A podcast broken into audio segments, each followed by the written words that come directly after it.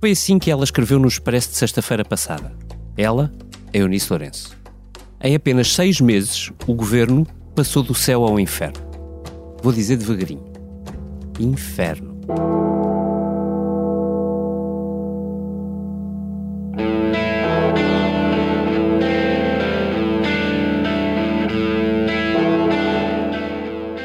Assim soaram os sinos da última sondagem SIC Expresso, realizada pelo ICS e ISCTE. Pela primeira vez, metade do eleitorado avalia negativamente o governo. Pela primeira vez, o primeiro-ministro desce para um curtinho 5,3 numa escala que só vai até 10. É como se os portugueses agora dessem a António Costa uma positiva bem à tangente, preparando-se para levar a exame na próxima oportunidade. Acontece que o próximo exame dos socialistas é só daqui a quatro anos. E pelo meio, há muitos sinais de que a vida vai ficar difícil para eles. Eis o que nos diz esta sondagem. 72% dos portugueses dizem já ter cortado em despesas com atividades de lazer, 62% no uso de eletricidade, gás ou água. 37% já cortaram em produtos de primeira necessidade. Mais, 36% dos portugueses chumbam as medidas de ajuda do governo, contra apenas 18% que as aprovam. E já agora, 87%, quase todos, acreditam que o pior ainda está para vir. Ora, ouçam, a garota não. E a vida fica difícil, o tempo passa tipo míssil derramado achamos importante perdemos mais adiante, no fim só restamos nós. A vida fica difícil. Já vejo o céu em fogo. Hoje, nesta Comissão Política, questionamos se chegou a hora do dilúvio para António Costa. Ou se, por outro lado, esta ainda é uma primeira chuva de outono a tempo de regar um orçamento que está a chegar. É terça-feira, dia 4 de outubro. Este podcast tem o patrocínio de Vodafone Business. Saiba como a rede 5G pode tornar a sua empresa mais segura, eficiente e flexível. O futuro do seu negócio está em boas mãos. Vodafone Business. À mesa temos o Pedro Magalhães, coordenador da sondagem ICS ISCTE para o Expresso e SIC. Olá Pedro, obrigado por ter vindo. Olá, David. E como habitualmente, também temos a Eunice Lourenço, editora de Política do Expresso e minha companheira de discussão de sondagens e inquéritos. Olá, Eunice Lourenço. Olá. Assim como temos o Vitor Matos, hoje à distância, que é politólogo nas horas vagas e meu companheiro habitual no podcast. Olá, Vitor. Olá, David. Olá, olá. Olá à distância. Pedro Magalhães, começava por ti. Hum, Acumulando-se os casos, hum, aqui na, na redação temos comentado, uh, mais ou menos a brincar, que ainda faltam quatro anos uh, para, uh, de vida a este governo. Uh, têm sido meses muito intensos, muitas pequenas polémicas, e a minha primeira pergunta para ti, que é uma pergunta difícil, é se é possível adivinhar se estes números sofrem do impacto destas polémicas, sof- sofrem mais do impacto da crise. Antes de mais, obrigado pelo convite. Hum, É muito difícil dizer se um caso ou um conjunto de casos em concreto afeta a opinião pública com o tipo de dados que temos. Precisávamos, no fundo, estar a acompanhar a opinião pública dia a dia para podermos começar a responder a essa, a essa pergunta. O que eu acho é que as tendências que a sondagem mostra não, não precisam desses casos para ser explicadas. Porque elas refletem, no fundo, duas coisas.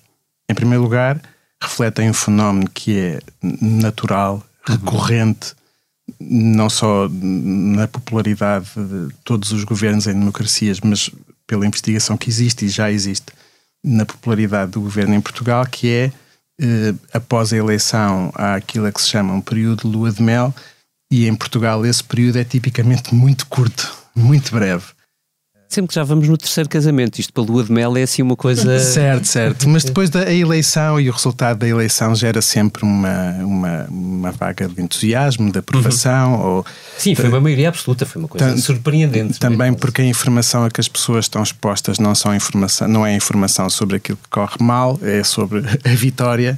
E depois, com o tempo, as pessoas começam a estar expostas à informação sobre o que corre mal e, portanto, esse, esse período de lua de mel dissolve-se rapidamente. E, portanto, para explicar a descida na aprovação do governo desde eh, março, que foi quando fizemos o estudo pós-eleitoral uhum. até agora, isso é um fator. Não precisamos dos casos concretos para isso. Por outro lado, temos outra coisa muito importante, que é, obviamente, a percepção das pessoas e a realidade do país de uma crise económica. Uhum. Que é uma crise económica que, como sabemos, tem contornos muito diferentes daquela que tivemos durante a pandemia, tem para já contornos muito diferentes de todo aquele período da crise uhum. da zona euro e da recessão, mas tem contornos que tocam muito diretamente na vida das pessoas e que têm a ver com o aumento dos preços, eh, seja dos combustíveis, que depois, como sabemos, se refletiram no aumento de, de, de todos os produtos. A tendência, aliás, já vinha uhum. um bocadinho antes, mas para o que é importante aqui é a percepção das pessoas de que, em primeiro lugar, eh, eh, é mais difícil viver com o rendimento de que dispõe. Nós, deste inquérito, temos pela primeira vez, uh, ou melhor, nunca tivemos, desde que fazemos esta pergunta, um valor tão elevado, cerca de metade das pessoas diz que é difícil ou muito difícil viver com o rendimento que tem atualmente. Depois há o receio, uhum. é? Uhum. o pessimismo sobre o futuro, que se reflete uh, na preocupação muito prevalecente se vão conseguir pagar o empréstimo ou as rendas das, uhum. da sua habitação, se vão conseguir pagar as despesas de, de eletricidade e de gás, uh, e depois o pessimismo que tu próprio referiste, que é esta percepção que é completamente generalizada de que ainda não foi o pior, o pior ainda vem. Uhum. Uh, e mesmo na avaliação das medidas do governo, enfim, uh, cada um fará, terá a opinião que tem, mas eu acho compreensível que as pessoas sintam que estas medidas, mesmo que fossem melhores do que ou mais generosas ou mais amplas do que aquelas que são, com esta ansiedade sobre o futuro, há a percepção de que podem ser insuficientes. Uhum. Uh, e portanto, se nós pegarmos nestas duas coisas, que é o habitual fim da lua de mel, uh, e por outro lado, a degradação da percepção da situação da economia e de uma forma que tocou muito diretamente a vida das pessoas, eu acho que assim se explica porque é que neste espaço de tempo a avaliação do governo tenha piorado, a avaliação do primeiro-ministro tenha piorado e, e, e acho que não, não, não precisamos dos casos para isto. Se bem que os casos pode, possam ter contribuído, mas não precisamos deles para explicar uhum. isto. Hum. Uh, Pedro, ainda antes de passar a início e ao, ao Vítor, queria-te perguntar se esta resistência do, do, Partido Socialista na sondagem, os números ainda são, uh, ainda colocam o Partido Socialista a 11 pontos, salvo erro, do, do PSD, se é um sinal de que é muito cedo para tirarmos conclusões, uh, ou se, uh, olhando para o copo meio vazio, seis meses com estes resultados, isto é mesmo muito mau? Não, eu não acho que seja mau neste sentido. Se nós quisermos, portanto, primeiro ponto, se olharmos apenas para a nossa sondagem, e se tomarmos em conta que, enfim, por definição, as amostras têm margens de erro, eh, estes resultados são praticamente compatíveis com não ter mudado praticamente nada uhum. desde as eleições, com uma exceção, que é o Chega, não é? Uhum. O Chega sobe. Primeiro ponto. Dito isto, quando olhamos como devemos para, os, para o conjunto das sondagens, eh, aí já podemos dizer que de facto a intenção de voto no Partido Socialista mudou eh, e diminuiu, não é? Uh, agora, isto também me leva a dizer duas coisas. Primeiro, um, ehm, e acho que vamos andar muito tempo a discutir isto, as pessoas que estudam eleições e que fazem uh, este uhum. tipo de análise, um, ehm, a comparação com as últimas eleições é uma comparação que se calhar nos vai levar a perceber que aquele resultado foi um resultado verdadeiramente excepcional. Uh, no não... sentido que foi uma exceção e que muito dificilmente teremos uma repetição tão cedo. Porque uh, nós sabemos, por exemplo, isso sabemos com alguma segurança, que nunca tivemos tanta gente a decidir no próprio dia em quem ia votar. Há, digamos, a percepção clara, e eu espero que os estudos que vão ser feitos, com os dados que existem, mostrem que eh, uma grande parte desse voto foi um voto, vamos dizer, útil. Uhum. Foram pessoas que votaram no Partido Socialista sem necessariamente ser este o partido que se sentem mais próximo, seja do ponto de vista da sua identidade política, seja do ponto de vista da sua proximidade ideológica, mas fizeram-no para evitar uma vitória da direita com a ambivalência que o PST não conseguiu resolver sobre se, eh, nesse caso, iria, eh, como é que iria entender-se ou não com o Chega. Eu acho que, enfim, estou a colocar isto como uma hipótese, uhum. é uma hipótese relativamente informada, mas não está uh, provada, mas eu acho que isso mostra a excepcionalidade da última eleição. E, portanto, estes números parecem números normais no sentido em que são os números que havia antes da eleição. Certo. E a outra coisa que eu queria dizer. Pois, Pedro, é isso que eu te ia dizer, não é? Posso, posso, posso dizer só aqui uma coisa? Sim, sim. sim. Isto parece o cenário pré-eleitoral exatamente pré-eleitoral. É, é, é, muito Antes parecido com, tensão... com a exceção de um, de um, chega, de um chega forte. Uh, se bem que o Chega, nas sondagens pré-eleitorais uh, e durante enfim, vários meses antes das eleições, também já estava bastante forte. Uh, a outra... Estava vinha das presidenciais de, com o André Ventura muito alto. A outra coisa que eu queria dizer é que também não devemos ficar surpreendidos, porque é geralmente sempre isso que acontece, quando vemos, digamos, uma degradação da avaliação do governo e ela não parece converter-se de forma direta uhum. nas intenções de voto. Em primeiro lugar, porque quem está a avaliar o governo nestes inquéritos é a generalidade dos eleitores. Uhum. Enfim. E não é, os que votam é, no, é uma, no Partido Socialista. É, é uma amostra uhum. que pretende representar todos os eleitores quem, há muita gente que, uma parte significativa, mesmo nas sondagens, onde isso é difícil apanhar, que diz que não votaria em partido nenhum, não é? Uhum. Ou que não sabem quem uhum. deveria estar. Portanto, é natural que essa conversão não seja direta. E depois, uma coisa é a avaliação que eu faço da atuação do governo, outra coisa é começar a pensar se há alternativas ah, ou se há um caminho, um caminho diferente que me faça mudar de. Uhum. De, de, voto. E entre, a, digamos, a popularidade e o voto, a relação, obviamente que existe, mas não é uma relação direta e automática. Hum, na verdade, se fizermos uma síntese, os dados que tivemos a olhar e que são mais preocupantes para o governo parecem ser os qualitativos, que são um bocadinho indicador avançado de. Uh, do que pode acontecer se nada mudar, mas quer dizer, muitas, muitas variáveis daqui até à próxima eleição vão, vão acontecer. Eunice, uh, entra tu na conversa. Tu, uh, Olha, antes governo... de mais nada, Sim. eu quero dizer que provavelmente vou arrepender-me de, deste título porque uh, o inferno ainda está para vir. Portanto, o governo não passou do céu ao inferno, o inferno ainda está para vir. Uh, e, e e, e, pode, pode a avaliação ser ainda mais negativa nos próximos uh, uh, tempos. Agora. Uh, o inferno está nas mãos do Sr. Putin neste momento. Sim, é verdade.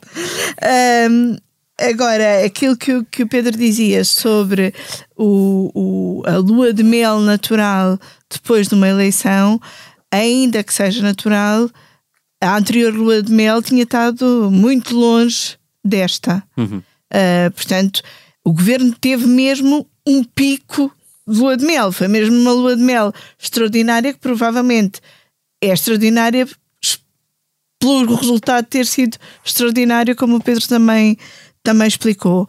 E, e o que me. Uh, o que me surpreendeu uh, de facto nesta sondagem foi passarmos desse pico tão grande para uh, uma situação completamente inversa àquilo que tinham sido os dados dos últimos quase três anos. O governo nunca tinha tido uma avaliação negativa superior à, à positiva.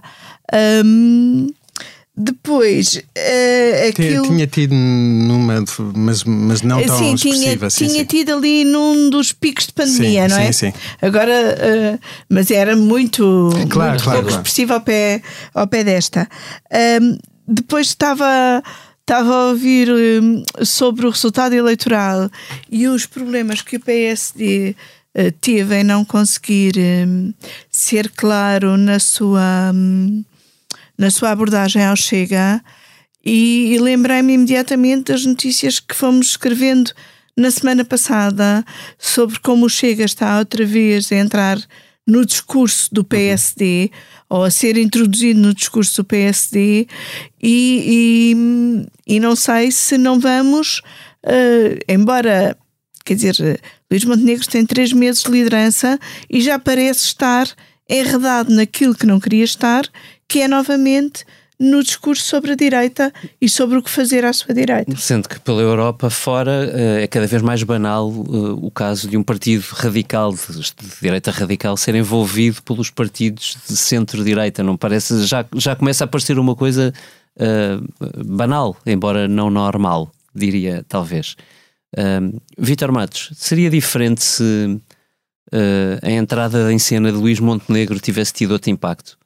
Uh, não sei, uh, não sei porque, até porque a entrada de Luís Montenegro em, em cena como líder do PSD é numa perspectiva de médio e longo prazo e uh, não parece que assim uma, uma, uma evidência nos primeiros meses ou no primeiro mês fosse muito revelador do que viesse a ser a, a liderança. Não teve lua no de mel. Entanto, eu acho que é preciso olhar para. Acho que se pode dizer isso relativamente. Ele também já, já a estava há tanto tempo. a- Ele, ele teve estes anos todos presente e a tentar, a, a tentar chegar a líder, que acho que chegou já com, apesar de se ter calado nos últimos tempos, não chegou com a frescura que podia, com que poderia ter chegado. Em todo caso, falta de frescura, enfim, para falar de falta de frescura, teríamos que falar do governo, mas, mas respondendo à questão do PSD. Esta sondagem revela também outro dado que nós não falámos. É que somarmos os três partidos de direita dá 42%. Ou seja, eh, se, se fosse, eu penso, quer dizer, Eu aí fui muito conservadora na análise da sondagem, porque os avisos do relatório eram atenção que não estamos Não, em não, período não, mas- eleitoral. Sim, Eu- mas, mas deixa-me fazer essa salvaguarda. em período eleitoral, e o Pedro com certeza será, dirá melhor, explicará isto melhor do que eu, ou até poderá discordar do que eu vou dizer. Quer dizer, em período eleitoral, eh, o- o- olhar para estes números pode mexer nas intenções de voto e fazer com que votos se mobilizem para um determinado lado ou para outro, porque aqui o fator chega não é, não é despiciando, como aparentemente não foi, não foi na- na- nas legislativas por causa da ambiguidade do discurso do Rui Rio em, em relação à Chega e também por causa da dramatização que o PS fez eh, a propósito Claro, disso. claro. Agora, em todo caso, isto dá-nos sinais. E são sinais que não valem só pela sondagem, mas valem também por leitura política do que está a acontecer neste momento na política portuguesa. E é o seguinte, e como a, a Eunice estava a dizer, o, o Luís Montenegro fez, eh, portanto, tentado aproximar o PSD paulatinamente do Chega, e quer dizer, e aquilo que ele fez quando apelou ao voto, apelou ao Santos Silva para, enfim, usar a sua influência Para resolver o eleito problema da um- um vice-presidente sim. da Assembleia da República do Chega, isto é uma maneira bastante evidente de haver aqui uma aproximação e uma tentativa de normalização do Chega à direita. E eu não diria que o horizonte próximo desta banalização do radicalismo, neste caso de direita, sejam as legislativas, mas atenção, que daqui a um ano há regionais na Madeira. E, muito provavelmente, o, se o PSD, que vai coligado, eh, penso que pela primeira vez, coligado com o CDS a votos, ehm, muito provavelmente vai precisar do Chega para, para viabilizar um governo. Eu acho que o PSD está a começar a preparar terreno para haver um Açores 2 e para lentamente ir eh, normalizando a possibilidade de se fazer alianças ehm, com o Chega. E o, Miguel Albuquerque fez um discurso este fim de semana lá numa, num congresso da Juventude Social-Democrata na Madeira, Uhum. a dizer que eh, a fazer ameaças de expulsava quem fosse crítico dentro do, PS, do PSD Madeira. Ele Sim, sim, esse discurso é muito significativo, por do que isto que eu, que eu estou a dizer. E aquilo tem a ver com duas coisas. Uma é com haver lá vozes internas contra o facto de irem pré-coligados com o CDS. Certo. E outra, eu acho que é sobre a possibilidade de se virem coligar com o Chega. É possível, sim. Eu, aliás, lembro-me que a Rita Diniz, no, na sequência das eleições legislativas, quando fez follow-up da enorme queda de, ou derrota de, de Rui Rio, fez um texto precisamente a chamar a atenção para esse primeiro desafio que haveria para, para a nova liderança, fosse ela qual fosse. Ela já está à vista, de facto. Olha, relativamente ao governo, só para fechar, se- só para fechar sem, eh, sem, sem escapar, tu vês que o governo, olhando para, para o modo como o governo se tem comportado desde que regressou de férias, olhar para as medidas da crise e a preparar caminho para o orçamento, tu, tu sentes preocupação do lado do governo em, ehm, em criar uma rede para evitar este. eh, o que ficou evidente nesta sondagem, que é um, um sentimento muito menos eh, simpático para com, para com o governo do que existia?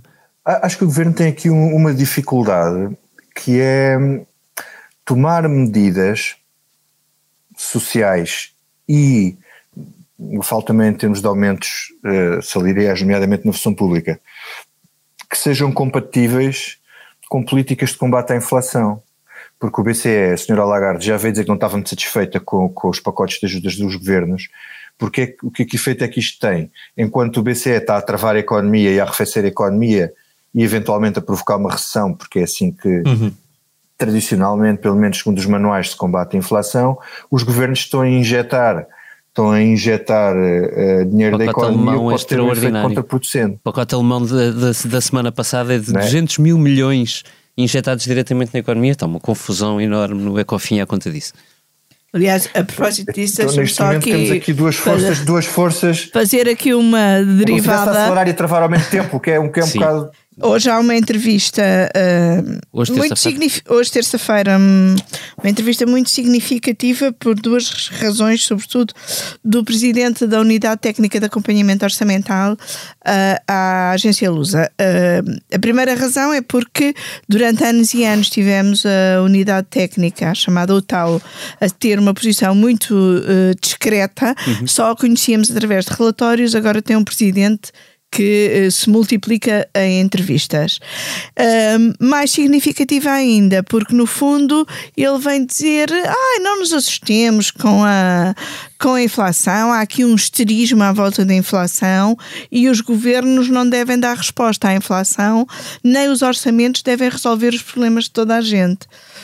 O Ministro das Finanças deve ter gostado desse discurso. Eu calculo que não deve ter gostado muito, porque ter o presidente da unidade mas, técnica mas de acompanhamento para, orçamental para menos a falar regularmente sobre o que é que deve ser o orçamento. É isso, ninguém acho, no governo gosta assim. É acho é que é uma mistura de papéis que não serve a ninguém.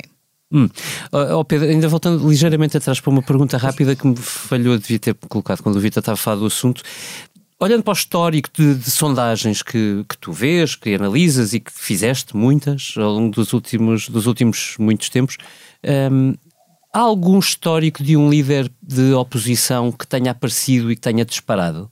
É que não vemos isso com Luís Montenegro, não é? Pedro Passos Coelho. Hum, e o que é que é diferente, Pedro Passos Coelho, para Luís Montenegro? Ou se quiseres, que 2011, ganhou as eleições faz certo. hoje uh, sete anos, acho, acho em que 2015. Acho que era o José Sócrates na altura, não sei. Eh, quer dizer, em primeiro lugar, já estamos num momento de degradação tal da situação económica e política em que eu, penso que muita gente uh, à direita, no centro-direita e no centro ansiava por uma alternativa. Uhum. E é verdade também, e aqui entramos num campo um bocado mais difícil para, para os cientistas políticos, porque tem a ver com personalidades e pessoas. A verdade é que uh, Pedro Passos Coelho, nessa fase, depois as coisas mudaram por muitas circunstâncias, mas, mas passava muito bem junto das pessoas, gerava muita simpatia. Uhum. Mas uh, isso é, pode ser consequência de outras coisas. E que outras coisas são essas? Na verdade, foi. Uh, o momento em que surge esta mudança no PSD, uhum. que é um momento começa a ser terrível para o governo da altura, a percepção de que havia alternativa, de que era uma verdadeira alternativa, de que era um caminho diferente.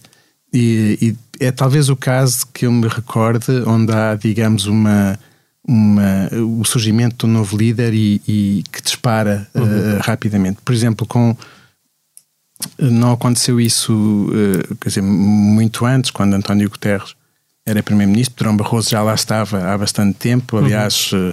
com desgaste, com, uhum. com insatisfação. É verdade, depois vem o pântano, uh, há uma uma boa posição, uma boa, um avanço da, da popularidade e da intenção de voto e depois da vitória, mas mesmo assim, recordem-se, foi uh, muitíssimo apertada essa vitória. Sim, sim, com Portanto, Rodrigues a recuperar Pedro Passos Coelho, de facto, é o caso de que eu me recordo neste momento. De, sim, mesmo com António Costa foi difícil, não é? Aquele início foi. Uh, houve algumas sondagens boas, mas rapidamente elas Tão difícil que não conseguiu ganhar as primeiras eleições. Não é? uh, foi, não, não era evidente na altura que António Costa era um líder mais, uh, mais bem avaliado pela população do que António José Seguro.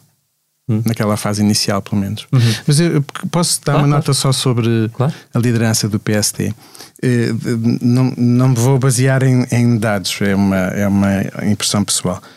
Pronto, independentemente de todas as questões sobre o que fazer com o Chega, e isto são dilemas que todos os partidos de centro-direita na Europa enfrentaram e vão enfrentando, é, é o cordão sanitário é o cordão sanitário mais importar ou imitar as políticas, uhum. as, algumas das propostas, ou é, digamos, uma, a constatação de que não se consegue governar à direita sem esses partidos e é preciso. Isso foi um dilema que muitos partidos europeus foram enfrentando e estão ainda a enfrentar e que vão lidando com ele de diferentes maneiras, no fundo, em grande medida de acordo com o peso relativo que a direita radical tem nesses países. Mas queria assim dar uma coisa que me parece interessante. Eu eu presto muito menos atenção à política cotidiana do que aquilo que vocês imaginam, uh, por falta de tempo. Uh, mas uh, notei uma coisa muito interessante no discurso de Luís Montenegro que me parece diferente, que é, por exemplo, há um cartaz nitidamente dirigido aos pensionistas. Uhum. há muito o discurso de que a austeridade é aquilo que este governo está a fazer e não aquilo que o PSD propõe. E que a justiça social é que é a marca do E PSD. a justiça social é a marca do PSD. Eu penso que isto é, a eficácia disto está por apreciar, mas isto é um bom diagnóstico das razões que, ou de uma das razões que tem tornado a vida muito difícil para o PSD nos últimos anos, que é, no fundo foi o que se passou durante o período da Troika, que foi quase uma recomposição social do eleitorado uhum. do PSD. E também do PS já agora. O PS perdeu muito eleitorado, digamos, mais instruído, de uhum. classes mais altas, perdeu para o PSD, mas o PSD perdeu o eleitorado popular, uhum. perdeu o eleitorado mais desfavorecido. Um, justo ou injustamente, isso é uma discussão que vai haver para sempre e que não, não interessa, não, não é claro. minha.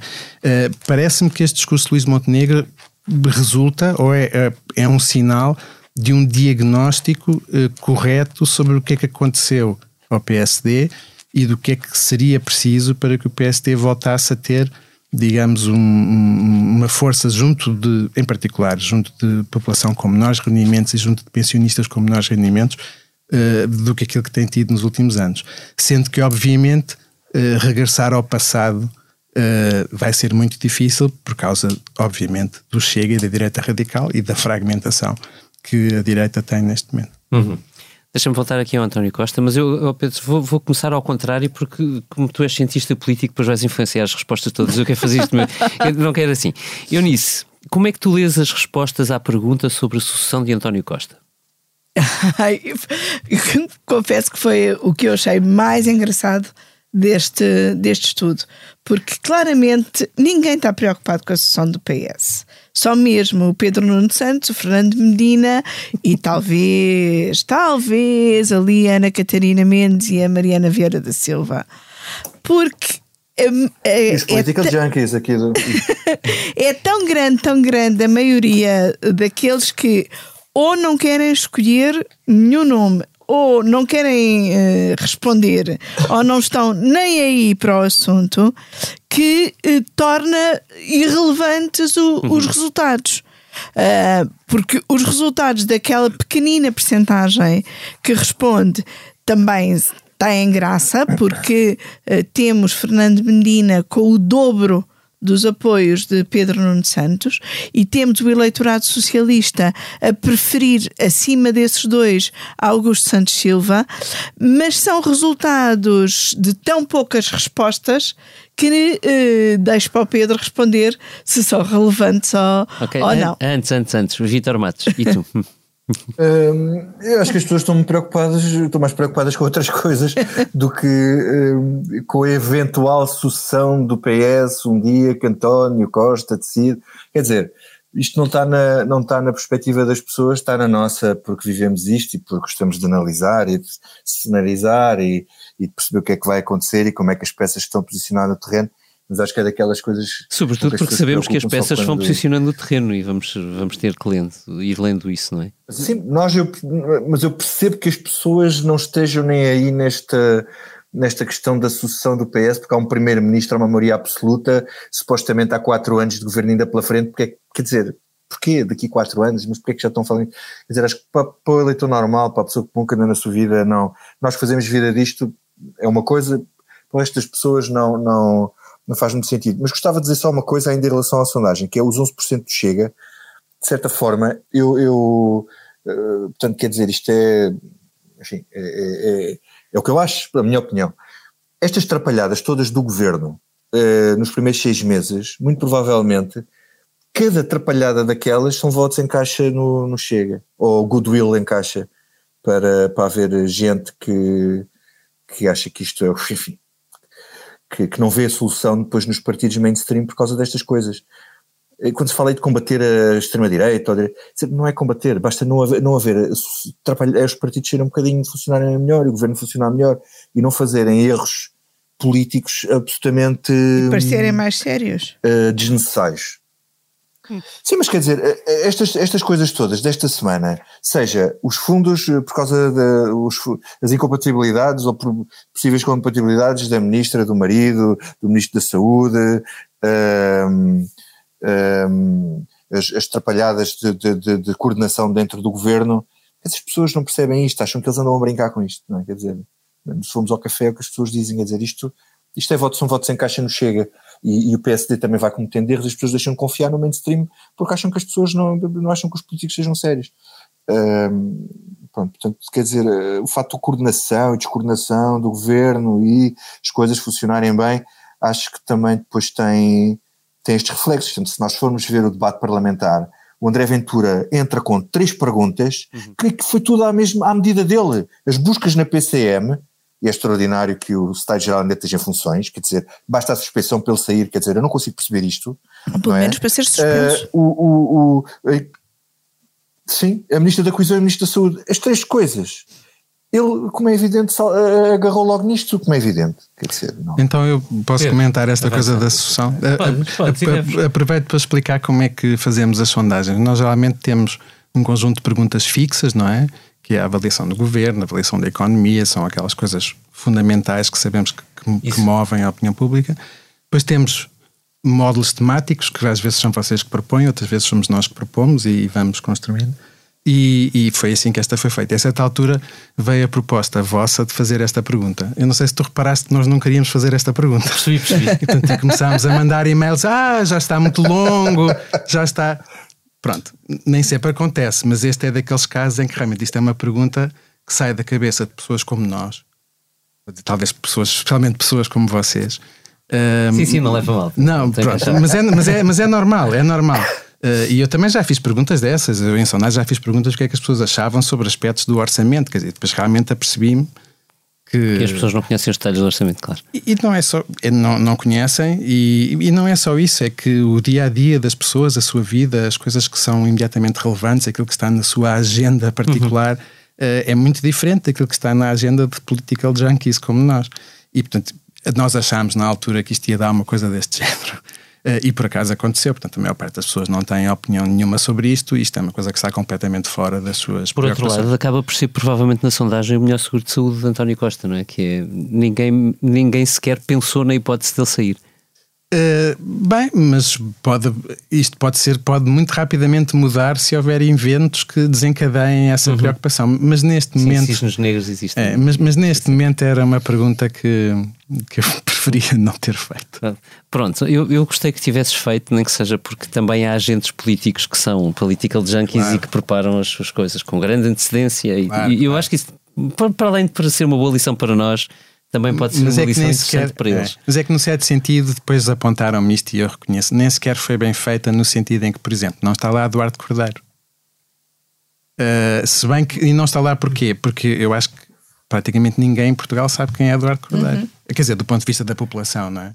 Sim, uh, mas uh, eu, eu, political junkie acrescentaria algumas outras razões. Eu acho que antes dele se posicionar para ser candidato à liderança tem que entrar o Pedro Nuno Santos. Portanto, mas eventualmente. Enfim, mas isto para dizer. É, é, detalhes, esta é mesmo de political junkie. É, é mas, mas a, a pergunta desde o início foi, foi uma coisa que com que nós uh, nunca chegámos a lidar bem, porque achámos sempre que era que era muito complicado perguntar e que não. Hum. Bem, mas uh, o que não quer dizer que não surja um momento em que faça imenso sentido perguntar, mas eu acho ah, que o momento, o momento não é este. Isso vai, vai seguramente aparecer. Olha, eu tinha ainda, uh, Pedro, uma, uma última questão para, para fazer, uh, aliás, para vos fazer, uh, e que tem a ver com, com aquilo que nós já vamos sabendo de, de, de orçamento de Estado que aí vem. esta não é tanto political junkie, talvez, espero eu, Uh, mas olhando para, uh, seguindo aquilo que, que eu perguntava ao Vitor, olhando um bocadinho para, para este regresso de férias, ainda que com as confusões, mas agora deixamos-las um bocadinho de lado, tu sentes, vês que o governo esteja uh, preocupado em afinar o orçamento de maneira a cautelar este, este impacto que claramente está a ter na sua popularidade a crise que, que estamos a viver? Bem, estamos a sair um bocadinho das coisas de que eu sou especialista, mas é, é, é, inevitável, eu acho que sem dúvida que estará. O problema é um problema de, que já se falou aqui há pouco, não é? Que é uh, de uma certa tensão entre medidas que apoiem uh, as pessoas, e as pessoas neste momento há uma parte muito importante da população que, que vai precisar desse apoio, que vai passar um mau bocado, que já está a passar um mau bocado e que vai passar, e depois toda a pressão que virá, vamos chamar assim, das autoridades financeiras, Uh, incluindo o Banco de Portugal, enfim, agora pelos vistos também a OTAU, agora certamente a, a Comissão Europeia, para apreciarmos os efeitos que isto tem, não apenas na procura e na inflação, mas também na estabilidade orçamental. Uh, e, portanto, este é um, é, um, é um arranjo muito difícil de fazer e muito delicado. Eu penso que, muito provavelmente, o Partido Socialista no governo e o governo vai fazer aquilo que tem feito nos últimos anos, que é pensar fundamentalmente no seu eleitorado. E, portanto, vai pensar fundamentalmente em medidas que eh, protejam o mais possível os segmentos do eleitorado que são segmentos de eleitorado que que quer preservar. Portanto, os pensionistas? Os pensionistas e as pessoas com rendimentos mais, mais baixos. Hum. Que é o que uh, o presidente da, da UTAU, da Unidade Técnica, defende: é que o governo só tome medidas para cautelar a situação das pessoas em situação de grande uh, dificuldade. Hum.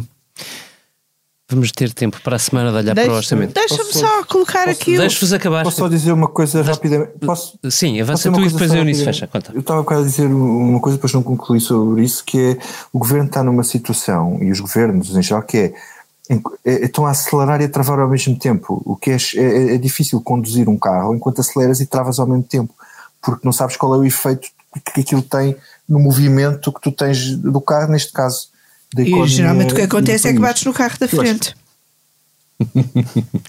Isso pode ser muito conclusão. travares, quer dizer, se, se, o carro da frente for muito devagar... Ou, bates no da frente ou batem a ti por trás. Sim, o problema aqui é que o governo quer precisa, tem que tomar uh, uh, medidas de apoio uh, aos mais favorecidos e, e, não só, e dar um sinal de aumento de ordenados mesmo sem, mesmo sem, mesmo abaixo da inflação. O problema é que é, é olhava de um lado para o burro e do outro para e para o déficit, porque os mercados não estão a dormir, como nós vimos no caso inglês. Atenção, que o caso inglês, está bem que aquilo foi uma medida absolutamente radical e o governo desse sim já travou às quatro rodas para voltar atrás, porque uhum. a reação dos mercados foi absolutamente avassaladora, intervenção do Banco de Inglaterra, quer dizer, não estamos a ver o filme. Portanto, este governo, e isso é, já se percebeu, que Fernando Medina disse que o, o, a dívida era o alfa e o ômega das suas políticas e o governo, tudo o que fizer, tem que estar sempre a olhar pelo retrovisor para ver se não está a, a, a caminhar para uma situação dos juros da dívida portuguesa começarem a subir demais.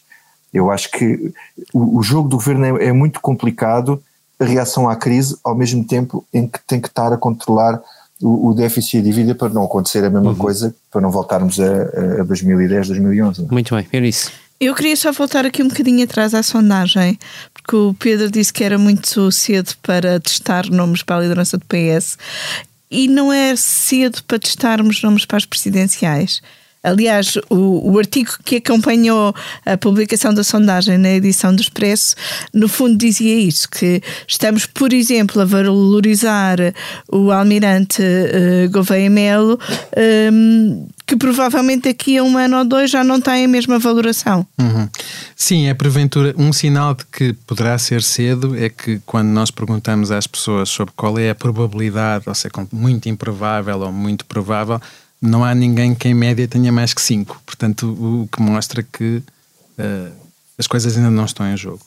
Mas por outro lado, curiosamente, à exceção de figuras menos conhecidas da generalidade da população, um, a taxa de resposta foi, foi muito alta, ou seja, as pessoas reagiram bem uhum. à pergunta.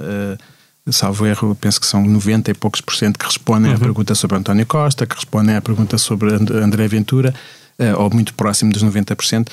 Portanto, aí temos uma situação um bocadinho diferente. Claro que politicamente é cedo, mas parece já haver pessoas sobre as quais eh, muita gente tem, não quer dizer que não possa mudar, mas já que, mais gente mas, pensou sobre o assunto. Mas que já, é já, já pensaram sobre o assunto. E na verdade, nós estamos há alguns meses com este cenário do, uh, do Almirante Gouveia e Mel em cima da mesa, e foi interessante verificar, por um lado, que é aquele que tem menos rejeição na generalidade dos eleitores, e curiosamente é, de forma ainda mais destacada, o que tem menos rejeição, e aí já se pode dizer até alguma aprovação, do lado dos eleitores que se posicionam à direita, o que, enfim, do ponto de vista dos political junkies, uh, uh, gera discussões ou uh, faz pensar de forma muito interessante sobre como é que os partidos à direita se vão posicionar sobre esta questão de quem é o próximo candidato uhum. presidencial.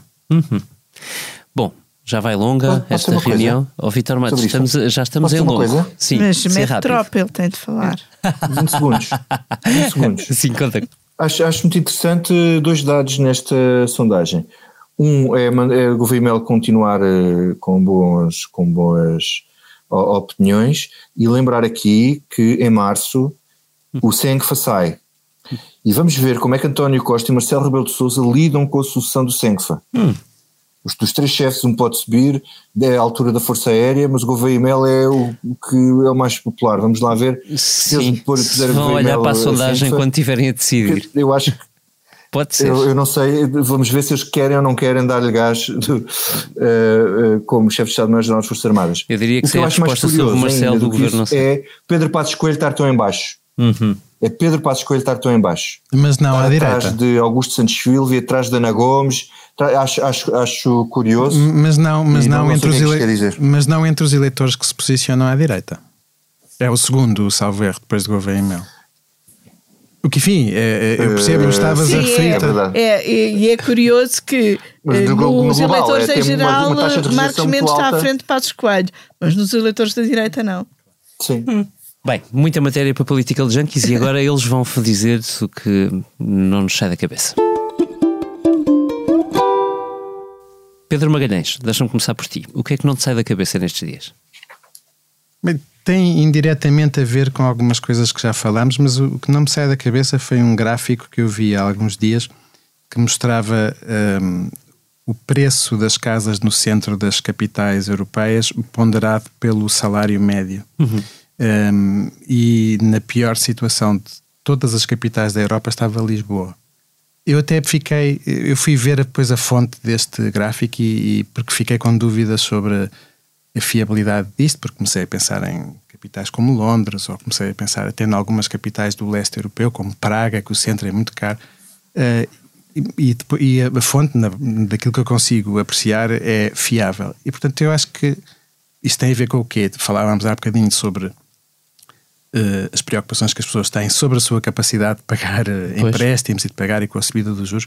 Esta situação que temos em Lisboa uh, é uma situação verdadeiramente é, é gravíssima, é anómala um, e ao mesmo tempo é uma situação para a qual a, a, a solução política parece ser muito difícil, porque parte do que está a alimentar isto é algo de que, obviamente, quem toma decisões a nível da cidade, a nível do país, não quer acabar, que é, obviamente, o alojamento local, que é tudo aquilo que a pressão turística e o investimento estrangeiro tem feito pelo, pela subida dos mercados. E, portanto, há aqui, falámos há bocado de dilemas na política orçamental, isso também levanta muitos dilemas, mas não há dúvida que o impacto social disto e económico começa a arriscar ser devastador. Porque, claro, estamos a falar do centro da capital, mas a verdade também, salvo isto também há poucos dias, a zona, digamos, da Grande Lisboa, onde os preços mais subiram no último ano, foi Louros. Dizer, Já a periferia. Portanto, o que mostra que isto está, está a, a, explodir. Isto é um problema, arrisca-se, já é, e eh, arrisca-se a tornar um problema social e económico muitíssimo grave, eh, para o qual vai ser preciso encontrar uma solução e que não vai ser nada fácil de encontrar essa solução, uma solução equilibrada. Eunice, e a ti, o que não te sai da cabeça? Olha, o que não me sai da cabeça é o artigo uh, que a ministra Ana Abrunhosa publicou ontem no Jornal Público sobre o caso que uh, envolve uh, as empresas, sobretudo uma das empresas em que o marido dela é participante e que teve acesso a fundos europeus que, de um programa que é tutelado por ela. Uh, Ana Brunhosa escreve um, um, artigo com o título A Mulher de César é Séria. Mas eu acho que ela uh, parte do pressuposto errado. Nesta história, ela não é a mulher de César, ela é César.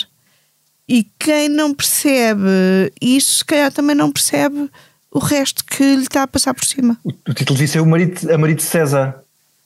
Não, porque o que ela quer falar é dela própria. Mas é, mas é boa a piada. Vitor Matos, a ti, o que não te sai da cabeça? Olha, não tem muita graça. O que não me sai da cabeça. eh, não me sai da cabeça a questão do, do Dom Ximenes Belo. Dom Ximenes Belo, mas eh, isto eh, significando todos estes casos que têm aparecido na igreja, na, na igreja portuguesa. eh, isto tem, tem- tudo isto me tem chocado eh, bastante.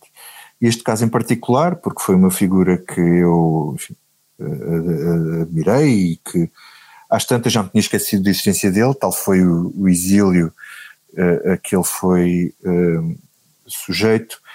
Mas isto é muito triste e muito revelador, quer dizer, aliás, até de certa forma, devo dizer que até de certa forma o, choque que isto deveria provocar na sociedade hoje, acho que já há uma certa anestesia eh, e, e já, já não choca da mesma maneira como chocava há uns anos, tal é a frequência de casos que, que vão aparecendo. O que é estranho nisto tudo não é só as práticas ou as suspeitas de práticas de pedofilia por parte de padres, bispos, etc. É o encobrimento eh, da Igreja, porque eh, a Igreja não pode achar, quer dizer, quem acredita que, que, que, que se deve esperar pela, pela justiça divina, eh, enfim, a- morte eh, é certa e os impostos também, não é? Mas não podemos esperar que a justiça divina seja feita sem, sem que se faça na terra primeiro. é? E hum, chocou muito também a posição do Dom José Ornelas, de certa forma, presidente da, da Conferência Episcopal, agora a propósito de um caso que também aconteceu em, em Moçambique, ele era responsável por uma congregação, e, e- e ele, e ele fez umas declarações numa televisão onde basicamente remetia isto, para além de ter pedido perdão às crianças e aos abusados eh, eh, recentemente, eh, uma carta esta semana, ele, ele, ele, ele remetia isto numa conspiração contra a Igreja, quer dizer, acho que isto é tudo do domínio da. De quem está fora da realidade e, e- e quem prefere eh, esconder o- os pecados do que, do que, do que tratá-los na justiça, porque isto são crimes e as pessoas que cometeram estes crimes deviam estar presas. Não quer parecer o Ventura a falar, mas é assim que é. E, e, e vou-se acabar, tu começaste a citar eh, o podcast a citar Eunice, eu acabo a citar Eunice num grande texto que ela escreveu no site do Expresso há, há umas semanas, disse cuidar também dos agressores e dos denunciados, entregando os casos ao sistema judicial sempre que seja caso disso e nunca deixando de acreditar na redenção com esse mesmo olhar que faz a Igreja estar presente e atuante nas prisões e nos hospitais. Fim de citação de Eunice Lourenço. Obrigado por ter escrito este texto, Eunice, que é uma referência. Amém. A Decorei. mim, não me, eu ia dizer que não me sai da cabeça eh, e primeira volta das eleições no Brasil, mas eh, virei, não teremos tempo para voltar a falar disso. Eh, eu estive numa conferência de eh, média de comunicação social mundial na semana passada em Saragoça eh, e vou resumir. Não me sai da cabeça o prémio de o prémio que lá foi atribuído para melhor órgão do ano para um, um, órgão polaco uh, cujo nome não é fácil de dizer, chama-se Gazeta Wyborska, uh, e, e é um prémio extraordinariamente bem atribuído. Eu vou-vos explicar os dois motivos. Primeiro, no dia a seguir uh, à intervenção russa na Ucrânia, a Gazeta Wyborska resolveu fazer um. Uh, juntar uh, um movimento de média uh, nórdicos, sobretudo nórdicos, mas também do leste europeu, para apoiar diretamente os, os, jornalistas e os órgãos de imprensa ucranianos que estavam no terreno a tentar reportar a invasão russa e o modo como os ucranianos estavam a resistir. Esse apoio prolonga-se até hoje e vai ser reforçado nos próximos meses. Mas há um outro motivo para que a Gazeta tenha recebido este prémio. E esse motivo é a sua própria resistência à uh, enorme intervenção política do governo polaco Uh, face aos média e, portanto, face à própria Gazeta e aos seus jornalistas, mas também face a tudo o que é sociedade civil polaca. Uh, processos judiciais, asfixia financeira, perseguição. Aquele foi um prémio pela liberdade da Ucrânia, mas também foi um prémio pela democracia na Europa. E é exatamente por isso que até hoje este prémio não me sai da cabeça.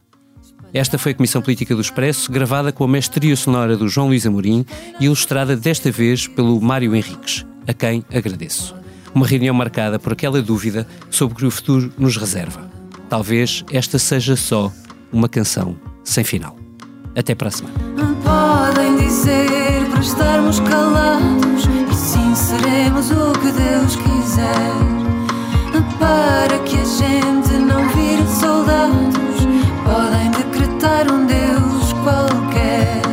Podem decretar, mandar, calar-te. Dizer que a nossa voz é um enguiço.